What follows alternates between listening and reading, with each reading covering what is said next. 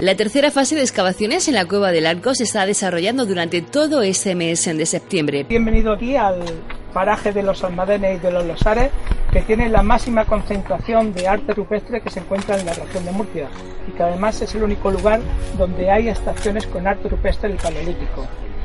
Este arte rupestre, así como todo el de la región de Murcia y todo el del arco mediterráneo español, está declarado, está declarado por la UNESCO desde diciembre de 1998, dentro de muy poco tiempo va a hacer 20 años de esa declaración, como Patrimonio Mundial. Los trabajos están dirigidos por los doctores en prehistoria Ignacio Martín Lerma de la Universidad de Murcia y Didac Román de la Universidad de Valencia y por un equipo conformado por 15 personas, la mayor parte de ellos estudiantes y doctorandos en de arqueología de la Universidad de Murcia, así como diversos estudiantes de países como Brasil, Italia y Francia. Como veis estamos en un enclave eh, realmente impresionante. Yo creo que por mucho que eh, este lugar se vea en fotos, eh, lo que se siente al estar debajo de, este monumento natural, pues es inexplicable. Y esa sensación, siempre lo decimos, es una sensación que tenemos nosotros ahora, pero que tuvieron a lo largo de la historia durante, durante mucho tiempo.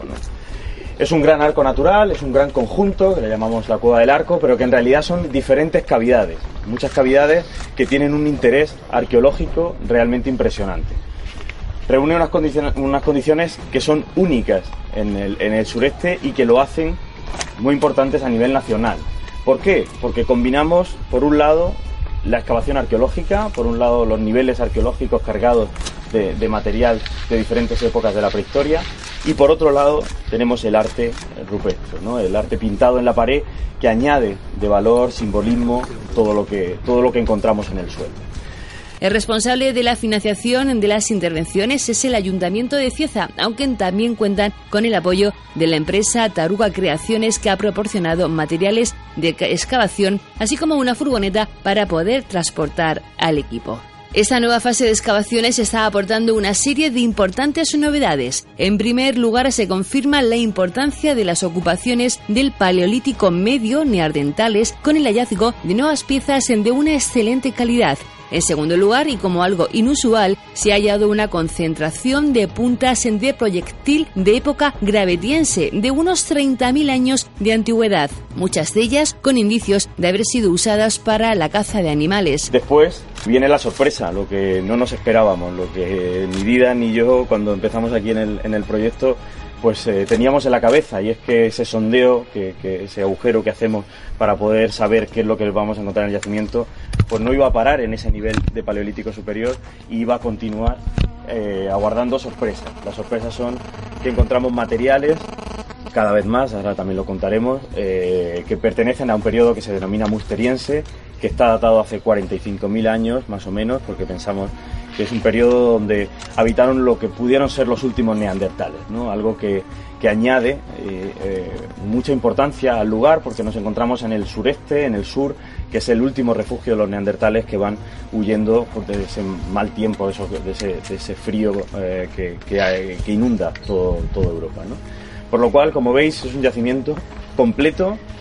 único y en un enclave realmente espectacular. Se trata de la primera vez que se recuperan conchas perforadas en el yacimiento, lo que permitirá una mejor comparación con otros conjuntos de la península ibérica y añade un destacable valor simbólico a las ocupaciones de la cavidad. Y este pasado sábado 22 de septiembre, el micrófono de Cope Cieza Vega Alta se adentraba en las entrañas de Almadenes. Estamos excavando en dos, tenemos dos frentes abiertos, la parte de la cavidad A, que es la que tenemos justo debajo detrás de nosotros, y la cavidad E, que la tenemos arriba detrás del arco. En estas este año, por no, por no explicar ya lo que ha explicado Ignacio antes de la secuencia, las novedades que podemos avanzar es que eh, confirmamos que tenemos un gran nivel del paleolítico medio, de los neandertales, con estructuras de combustión, es decir, con los fuegos que, que realizaban allí para, para calentarse, para cocinar, etcétera, y en el cual aparecen una serie de piezas muy interesantes, no es un, nivel especialmente rico en materiales, pero sí en materiales muy particulares, de grandes dimensiones y de una calidad extrema. Por tanto, pensamos que los neandertales venían aquí a, hacer cosas especiales. Eh, en cuanto al Paleolítico superior, es muy interesante que nos apareció una gran concentración en una, zona muy, muy pequeña, una, una, gran concentración de puntas de proyectil del gravetiense de hace 30.000 años. Y estas puntas además hemos visto que, que, tienen fracturas de impacto, etcétera, y por tanto sabemos que estos gravetienses venían aquí a cazar y a abastecerse de sus, de sus animales. Esto lo, en relación a la cavidad de aquí abajo, la cavidad. Arriba, pues como ya veremos también, eh, estamos continuando con la apertura, la desobstrucción de una de una cavidad que, empezamos el año pasado, por tanto la cueva que veremos arriba es más grande de lo que vemos, vemos ahora y además se confirma la presencia tanto de los humanos modernos, de nosotros, con la aparición de algunos adornos colgantes que también han aparecido aquí abajo, como también, que es una gran novedad yo creo de este año, también de los neandertales, que hasta ahora no teníamos documentado que estuvieran en la cavidad de arriba. Este año nos apareció una pieza, pero una, la pieza, una raedera de muy buena calidad también, que nos confirma que los neandertales también eh, habitaron en la cueva de arriba.